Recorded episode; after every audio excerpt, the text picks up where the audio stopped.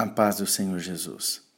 A meditação de hoje é em Romanos, capítulo 12, versículo 1, que diz assim: Rogo-vos, pois, irmãos, pela compaixão de Deus, que apresenteis vosso corpo em sacrifício vivo, santo e agradável a Deus, que é o vosso culto racional. Hoje nós vamos falar aqui, irmãos, sobre a visão adequada de si mesmo, ou, ou seja, a visão adequada que nós devemos ter de nós mesmos o texto de Romanos 12:1 diz: "Entreguem a vida cotidiana, ou seja, o dormir, o comer, o trabalhar, o passear, a Deus, como se fosse uma oferta viva." Nós sofremos de visão fraca, irmãos, e extremista sobre nós mesmos, excesso de amor, excesso de ódio por nós mesmos. Nós oscilamos de um lado para o outro. Promoções e rebaixamentos nos jogam para frente, para trás. Um dia nós estamos orgulhosos, no dia seguinte nós estamos duros demais. Nenhum dos dois é correto. Então, a autoelevação e a autodepreciação, elas são igualmente imprecisas. E onde está a verdade?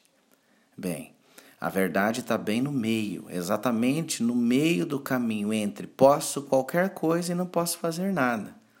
É o que diz em Filipenses 4,13: tudo posso naquele que me fortalece.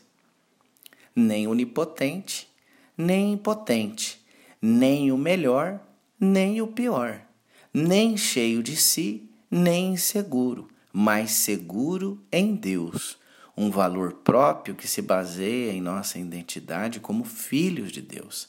A visão correta de si está no meio. Mas como nós chegamos lá?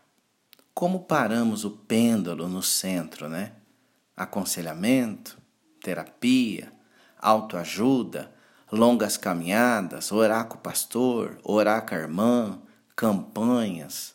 Bem, todas essas são atitudes recomendáveis, mas não se comparam com a cura de Deus para a visão fraca, a adoração. É exatamente isso.